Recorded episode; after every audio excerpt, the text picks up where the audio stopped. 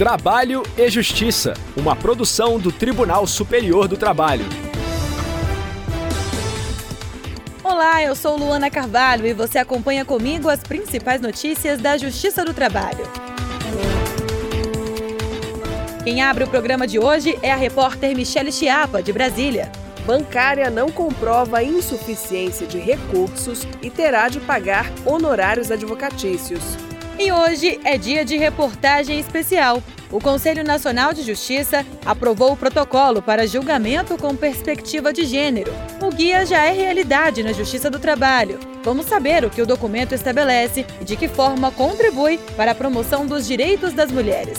Se liga, o programa já está no ar. A quinta turma do TST rejeitou o recurso de uma bancária do Santander contra a decisão que havia negado o benefício da justiça gratuita. Para o colegiado, a simples declaração de que não tem condições de arcar com as despesas do processo não basta para o reconhecimento do direito. É também necessário comprovar a insuficiência de recursos. A repórter Michele Chiapa traz os detalhes da decisão.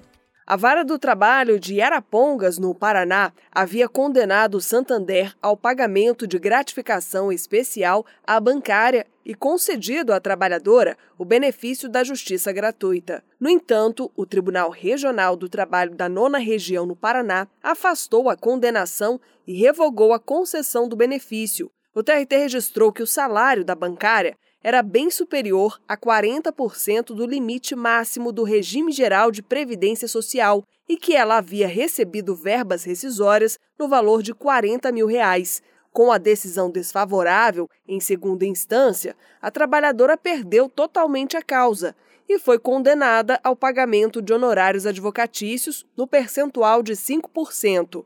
Ela então recorreu ao Tribunal Superior do Trabalho. O relator do caso, na quinta turma, foi o ministro Breno Medeiros. Ele ressaltou que, a partir da vigência da reforma trabalhista, para a concessão do benefício da gratuidade da justiça, é exigido não apenas a mera declaração ou afirmação de que a parte não tem condições de arcar com as despesas do processo sem prejuízo do próprio sustento e da família. Além disso, é necessária a efetiva comprovação da insuficiência de recursos, o que não ocorreu no caso da bancária. Por esse motivo, e com base nas informações do acórdão regional, a turma rejeitou o recurso da bancária e ela deve pagar honorários advocatícios. A decisão foi unânime.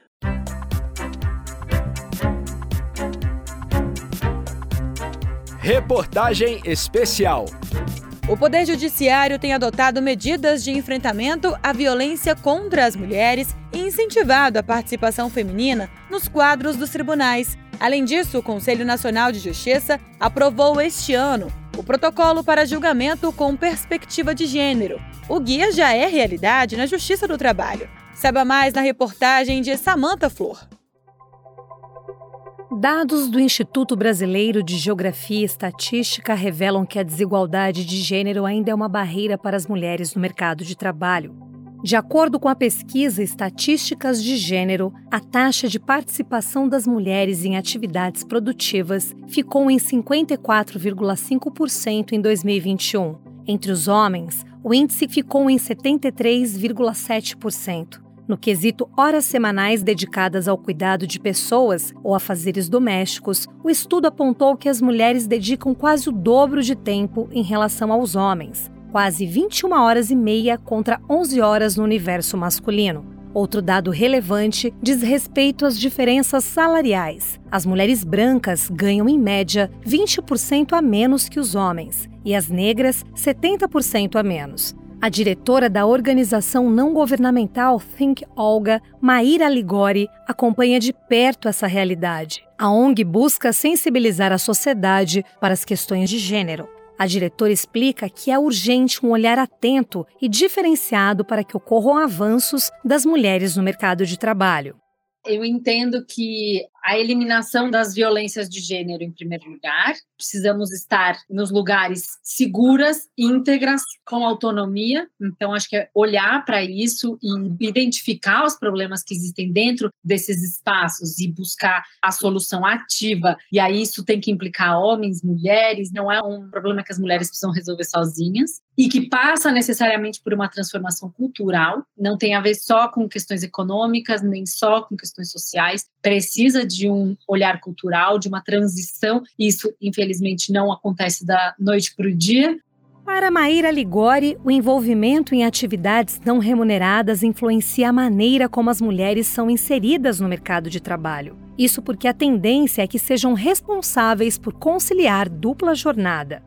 As coisas são desenhadas de uma maneira que é quase que incompatível com as atribuições culturais que são impostas às mulheres desde o nascimento. O que, que eu digo isso? A economia do cuidado, por exemplo, ou o trabalho invisível e não remunerado de cuidado, é um dos fatores que afasta as mulheres do mundo do trabalho. Sermos as únicas responsáveis por cuidar das crianças, dos idosos, dos enfermos, das pessoas com deficiência, faz com que a gente tenha menos disponibilidade para estar ocupando esses espaços, esses lugares públicos.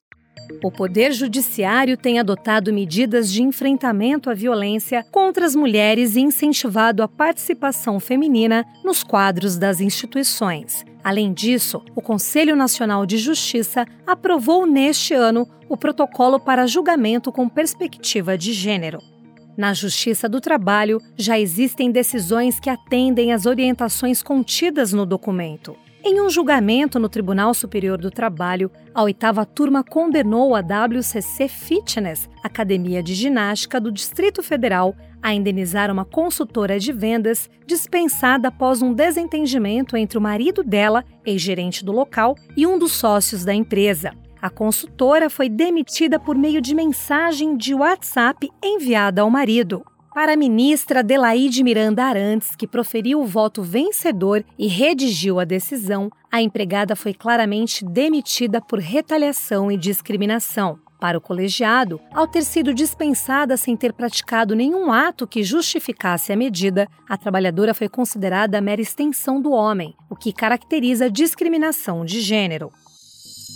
Em outro caso, julgado pela 13ª Vara do Trabalho de Fortaleza, no Ceará, a técnica de suprimentos Daniele Santos conseguiu permissão para permanecer em home office ou em regime de trabalho semipresencial em Fortaleza ou região metropolitana. A empresa pública para a qual trabalha havia determinado que ela regressasse às atividades presenciais na unidade de Vitória, no Espírito Santo. Mas o juiz que avaliou o caso levou em conta a proteção social do trabalho trabalho feminino e a estabilidade familiar para assegurar a permanência de Daniele na capital cearense.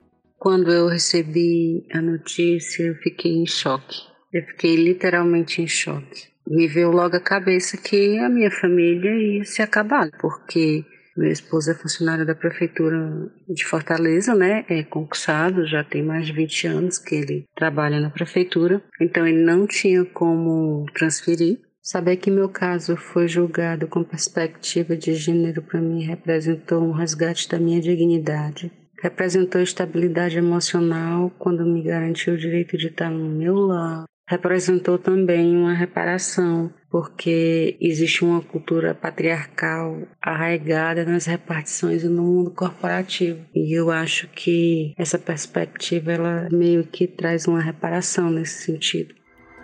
Para a juíza do trabalho substituta do TRT da 15ª Região em Campinas, Patrícia Maeda, o protocolo para julgamento com perspectiva de gênero é um instrumento que auxilia no combate às distorções e preconceitos. Além disso, promove a imparcialidade no processo de tomada de decisão em cada segmento de justiça. Ele não cria direito novo na verdade, o que traz o protocolo é justamente a metodologia, é colocar em prática como utilizar todo esse ferramental que nós já temos ao nosso dispor, Constituição, tratados internacionais de direitos humanos, na prática. Tem, por exemplo, uma parte, um guia muito interessante, porque ele abarca todos os ramos do judiciário, e aí tem uma parte que é chamado guia passo a passo. Quais são os cuidados que o juiz ou a juíza devem tomar, por exemplo, quando se deparam com uma ação nova? O que ele precisa detectar? O que deve chamar a atenção? E o que, que vai ensejar, talvez, uma perspectiva interseccional de gênero? A juíza ressalta que o protocolo destaca medidas para evitar a repetição de estereótipos e a perpetuação de diferenças. A perspectiva de gênero vai além desse binarismo do sexo biológico, que divide as pessoas em homens e mulheres. Na verdade, vai além disso, porque abarca todas as pessoas. Então, envolve questões relacionadas a sexo, gênero, orientação sexual, identidade de gênero. Então, abarca questões como homossexualidade, intersexualidade, transexualidade, travestilidade. Vale lembrar que todas essas ações estão relacionadas ao cumprimento das metas nacionais do Poder Judiciário, que integram a Agenda 2030 da Organização das Nações Unidas. A Agenda 2030 é um plano de ação para as pessoas, o planeta e a prosperidade que busca fortalecer a paz universal. Entre os 17 Objetivos de Desenvolvimento Sustentável, o número 5 tem como objetivo garantir o fim da discriminação contra mulheres e meninas em todos os lugares até 2030. E a edição de hoje termina aqui. O Trabalho e Justiça teve apresentação de Luana Carvalho, edição de Liamara Mendes, produção de Milene Teixeira, Priscila Roster e Robson Góes colaboração do estagiário Jorge Agli, supervisão de Patrícia Rezende e trabalhos técnicos de Rafael Feitosa e Wesley Oliveira. O programa é uma produção da Rádio TST, sob a coordenação de Ana Carolina Brito e a supervisão geral da Secretaria de Comunicação Social do Tribunal Superior do Trabalho. Muito obrigada pela companhia. Tchau. Trabalho e Justiça, uma produção do Tribunal Superior do Trabalho.